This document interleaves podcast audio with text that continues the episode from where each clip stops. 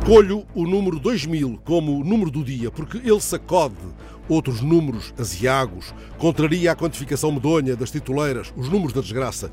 Em abril, foram realizadas no Centro Hospitalar Universitário Lisboa Norte 2 mil cirurgias programadas. Isto representa mais 33% face ao mesmo mês de 2019, o período pré-Covid. Este número diz-nos que os hospitais retomam a atividade normal e que alguns ultrapassam mesmo os níveis de antes da pandemia. Uma nota do Centro Hospitalar sublinha que, em termos absolutos, a atividade cirúrgica do centro está já ao nível dos melhores períodos dos últimos três anos, registados no final de 2019, início de 2020. São números que operam mudança, mas não creio que façam títulos nas próximas edições.